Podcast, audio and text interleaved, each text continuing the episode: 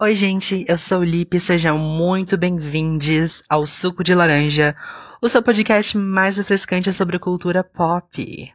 Bom, se você nos acompanha há um tempo, sabe que esse podcast é composto por duas metades que formam uma laranja, que no caso sou eu e a Ana. Mas, gente, eventualmente vocês vão encontrar alguns episódios solos em que eu ou a Ana vamos falar sobre temas que a gente gosta relacionados à música, à cultura e etc. Esses episódios a gente vai chamar de suquinho, porque em tese é para eles serem mais curtos, mais objetivos e etc. E bom, é isso. Vale lembrar também que o suco de laranja está disponível em todas as plataformas de streaming e também nas redes sociais. Então nos siga lá no arroba suco de laranja no Twitter e arroba suco de laranja pode no Instagram. E é isso, recados dados, vamos ao episódio. Suco de laranja. A mistura perfeita entre o docinho e o ácido. Como vocês viram pelo título do episódio, hoje eu vou falar sobre jogos vorazes.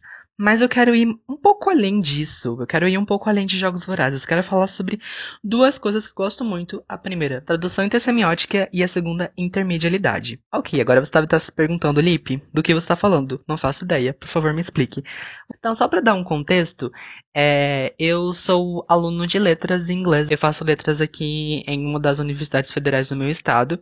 E a minha universidade, ela é muito focada em pesquisa. Então, todo semestre, os alunos de letras em inglês escolhe alguma área diferente de letras para fazer pesquisa naquela área com algum professor que entende daquele assunto, né? E é muito legal. Em letras a gente tem, por exemplo, sei lá, linguística, literatura, tradução, aquisição de língua, tipo, como que o seu cérebro funciona quando você está adquirindo sua primeira língua e como que funciona quando você adquire uma segunda língua, qual a diferença e essas coisas. Enfim, gente, letras é muito legal. Eu amo muito o meu curso, eu sou o maior propagador de letras que existe.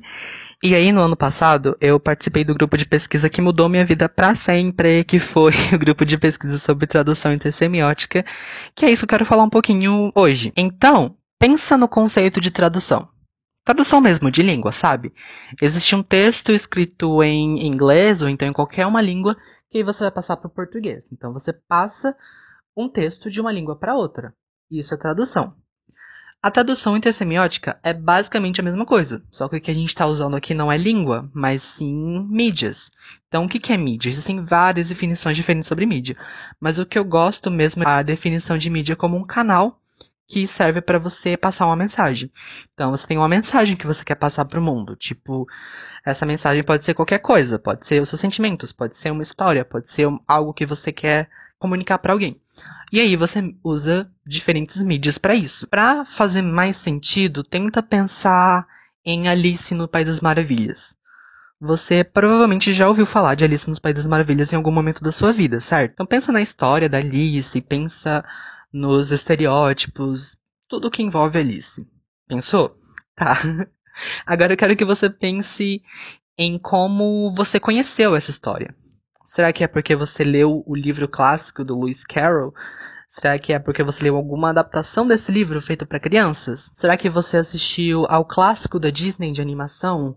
Ou então o live action desse filme da Disney? Ou será que você conhece a Alice porque você viu uma peça de teatro na escola que conta a história dela? Ou você jogou algum jogo quando você era criança que foi baseado na história da Alice? Ou você ouviu a música da Avril Lavigne que fala sobre Alice? Enfim, Percebe? A história da Alice é a mesma. A mídia que você escolhe para contar é que muda. Então a gente tem a literatura como uma mídia, a gente tem jogos como outra forma de mídia, a gente tem música, filme, série, teatro, etc, etc. E não para, porque dentro da literatura, por exemplo, a gente pode ter um livro, a gente pode ter uma história em quadrinhos, a gente pode ter diferentes mídias, diferentes formas de mídias até dentro de uma mídia. Então o conceito de mídia ele é muito, muito, muito vasto. Existem várias formas de mídia diferente. E aí a intermedialidade serve para a gente ver como que essas mídias conversam entre si. Então, voltando lá para o conceito de tradução intersemiótica, é basicamente quando você, você pega uma história que foi feita para uma mídia e transforma em uma outra mídia. Então a gente tem, por exemplo, livros que viram séries, que viram filmes, que viram peças de teatro.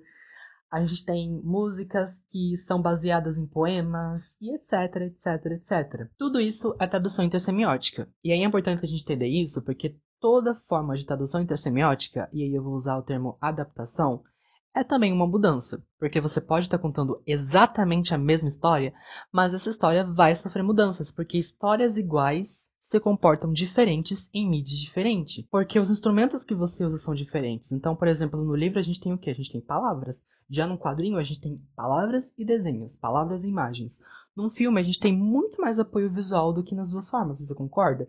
Além do filme, no filme também a gente tem a questão de sons, já em música a gente pode ter instrumentos musicais ou então sintetizadores, batidas, a gente tem voz, a voz sendo usada de uma forma completamente diferente. E aí cada mídia tem as suas próprias características, tem as suas próprias limitações, e cada vez que a gente passa as coisas de uma mídia para outra, essas coisas vão ser adaptadas. Bom, toda essa introdução para a gente finalmente chegar em Jogos Vorazes.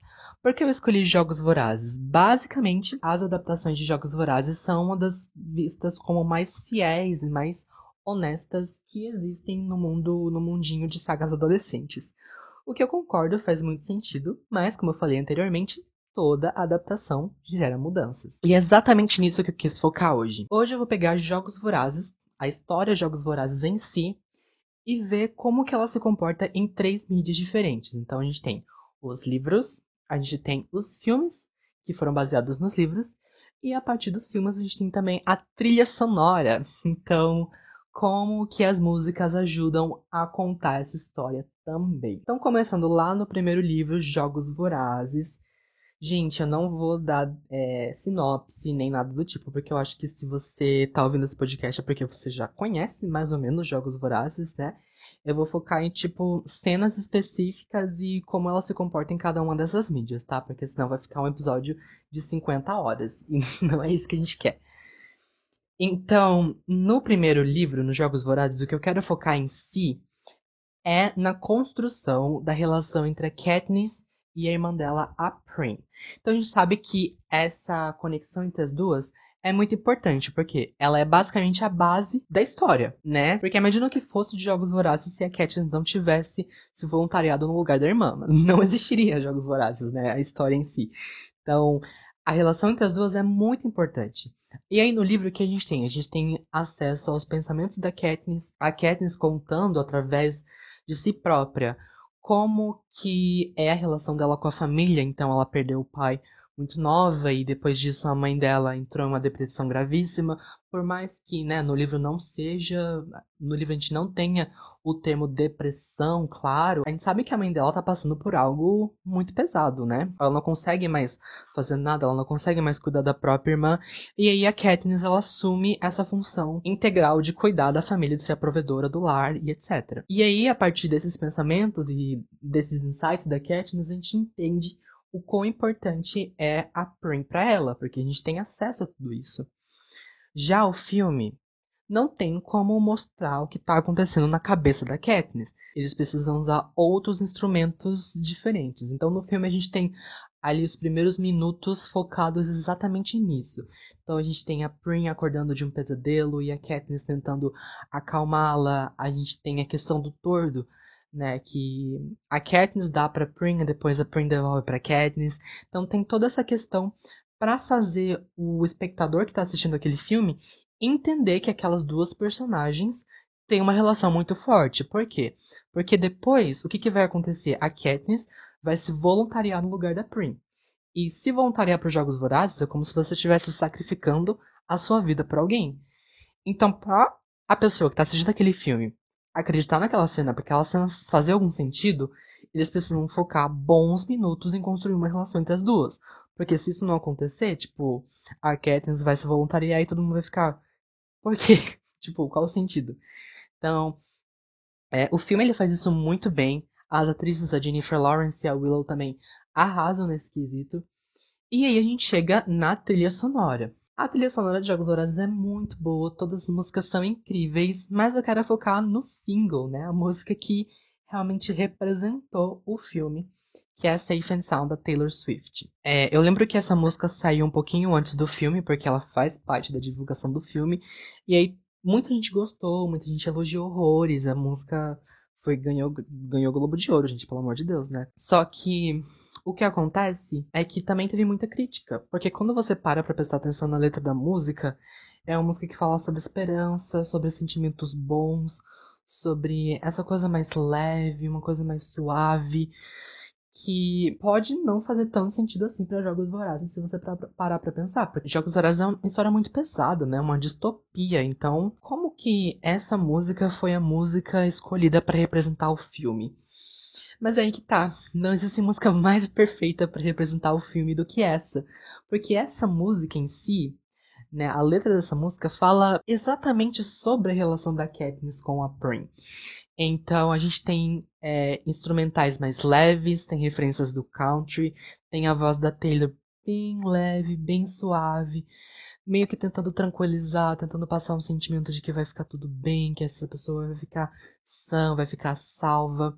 Então, o sentimento que eu tenho ouvindo essa música é como se ela fosse uma canção de ninar da Katniss para Prim. Então, essa seria como a Katniss tentando passar para Prim uma imagem de que vai ficar tudo bem, de que ela vai ficar sã e salva. E aí, se a gente pa parar para pensar em jogos vorazes em si, em como a relação entre as duas é importante para toda a saga acontecer, não existe música mais perfeita para representar a saga do que essa, ou pelo menos o começo da saga. Então aí a gente vê como as três mídias se comportam de formas diferentes mas que a mensagem é basicamente a mesma. E aí, era isso que eu queria falar sobre Jogos Vorazes.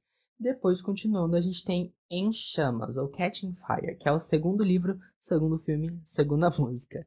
Então vamos começar pelo livro, né? O que é que muda no segundo livro em relação ao primeiro? No segundo livro, a gente tem a Katniss e o Pita, vencedores dos Jogos Vorazes, os dois juntos. E aí, a forma que eles venceram os Jogos Vorazes é o grande é a grande sacada desse livro, porque eles venceram jogos vorazes meio que desafiando a capital, né? Eles tentaram meio que driblar a regra de que apenas um jogador teria, tipo, ah, se apenas uma pessoa vive 100, tá melhor que nós dois morra. E aí eles meio que fizeram esse desafio para a capital.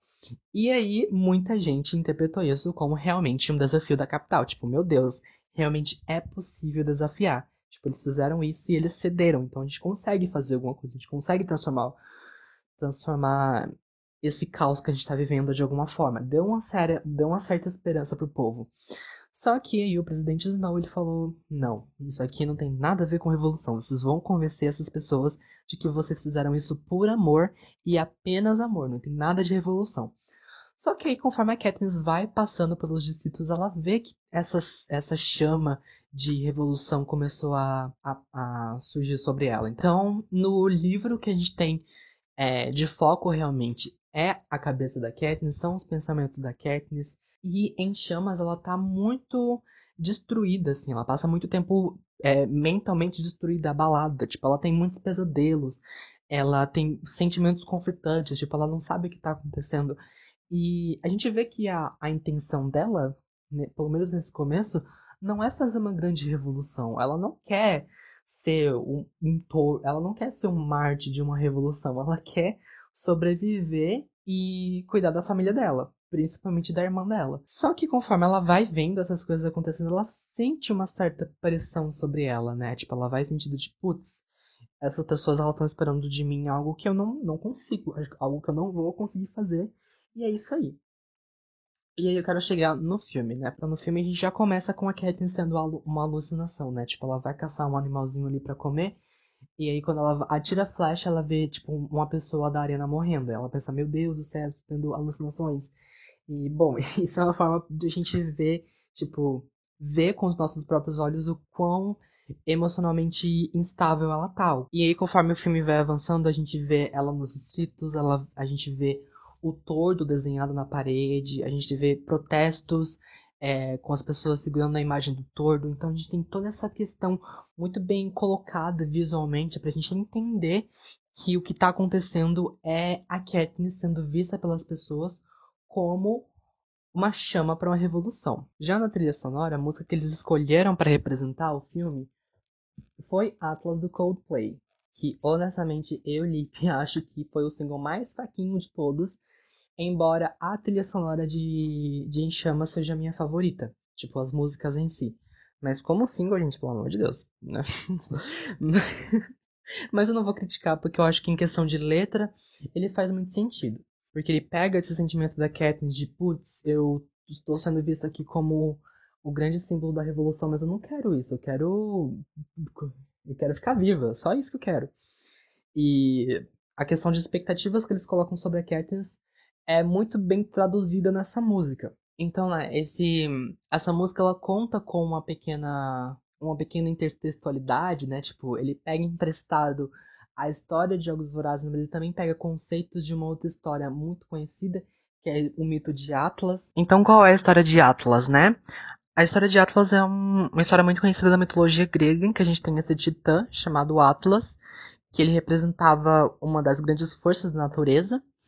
E aí, um dia, ele e mais outros titãs, eles, como força da natureza, né, naturalmente eles tentam agir sobre a Terra de uma forma que Zeus vê como ameaça. Tipo, ele vê como esses titãs aqui estão tentando conseguir todo o poder que não é destinado a eles.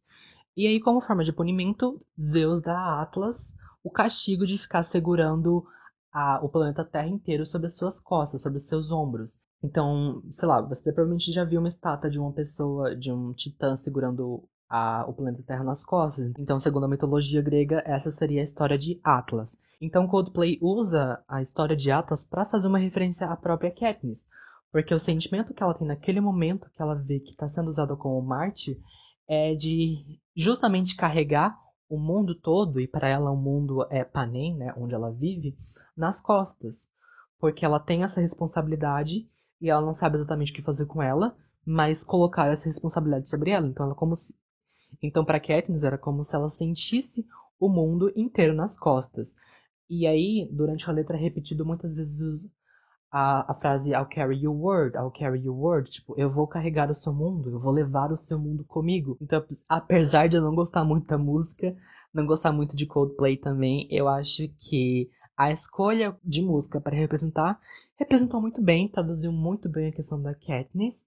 E é isso, gente. Eu acho que Em Chamas é o meu livro favorito, é o meu filme favorito e também a minha trilha sonora favorita. Eu acho que para mim é o ápice de Jogos Vorazes. Eu lembro quando eu fui na estreia assistir e, gente, eu nunca vibrei tanto com um filme quanto, quanto eu vibrei com esse.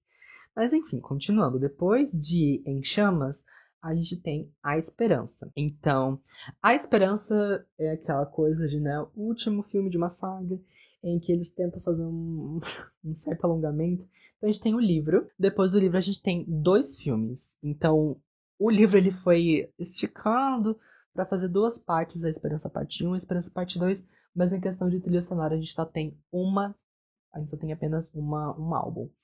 E esse álbum ele foi curado, para quem não sabe, pela Lorde, a minha cantora favorita.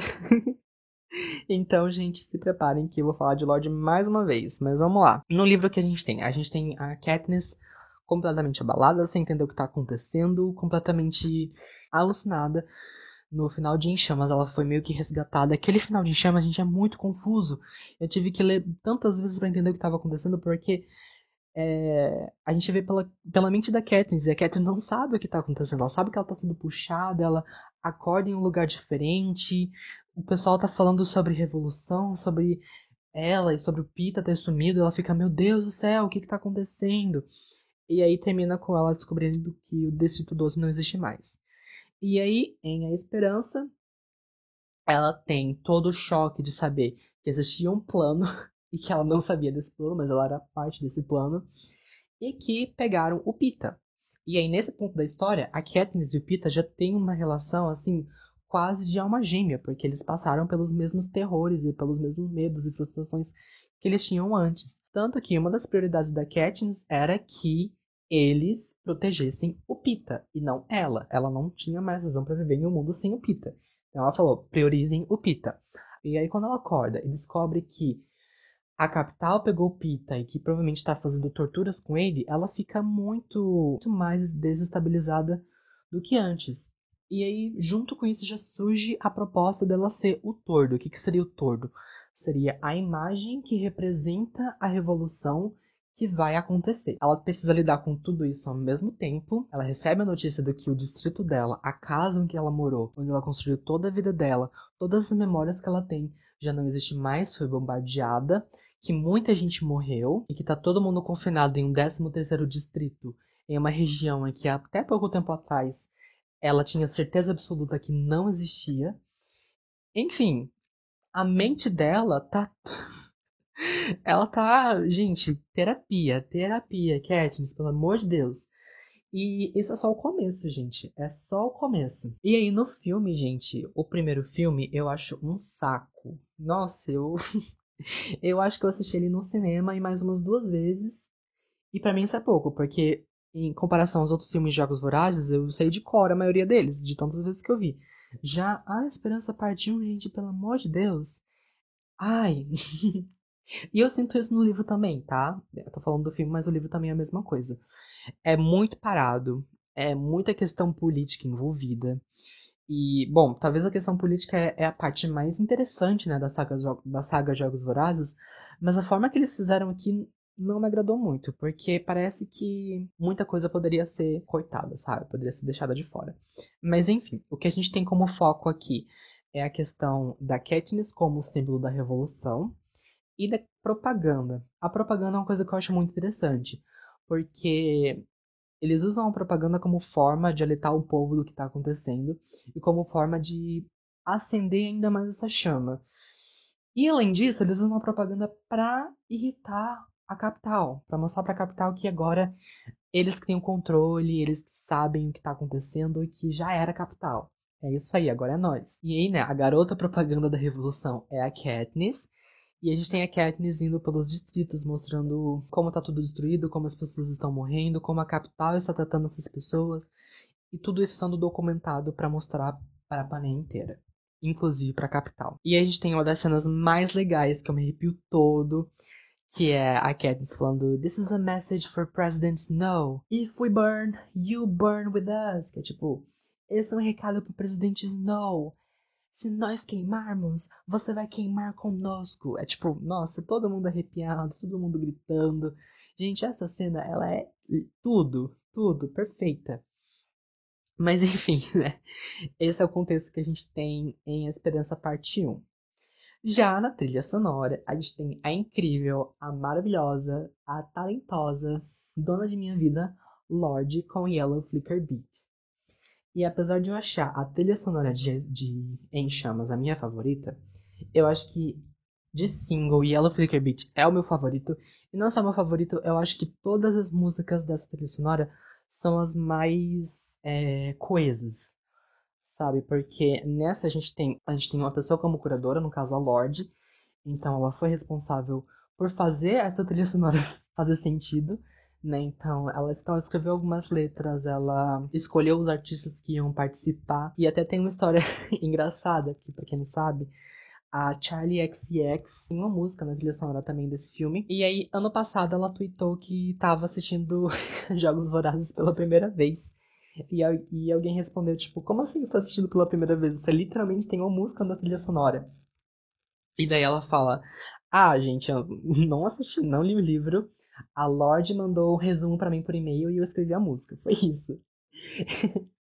eu acho muito legal, porque mostra o quanto a Lorde estava realmente comprometida com aquilo, né? E ela Flickerbait, a gente traduz o sentimento da Katniss e a relação dela com o Panem de uma forma muito boa, de uma forma muito incrível, de uma forma muito crua. Então a gente tem a Lorde falando sobre cicatrizes, e essas cicatrizes elas podem ser vistas de uma forma física, tipo, tanto cicatrizes no corpo da Katniss, quanto psicológicas e mentais, né? E ela fala que essas cicatrizes é como se fosse ouro e prata, porque são cicatrizes que marcam uma Katniss que hoje é a Katniss Everdeen, é o tordo, sabe? E aí ela fala justamente sobre essa relação da Katniss, de quanto a Katniss ela tá disposta a abdicar de si, da sua própria essência, de quem ela é, da sua própria sobrevivência, à luta, mas que apesar disso ela ainda tem como ser os seus princípios, ela tem como sim as suas prioridades. Então a prioridade da Katniss é a irmã dela, a Prim, é o Pita, que ele está sendo torturado, e de certa forma também o Gale, né, apesar do... apesar da grande decepção no final, mas enfim, é, não vamos chegar nisso.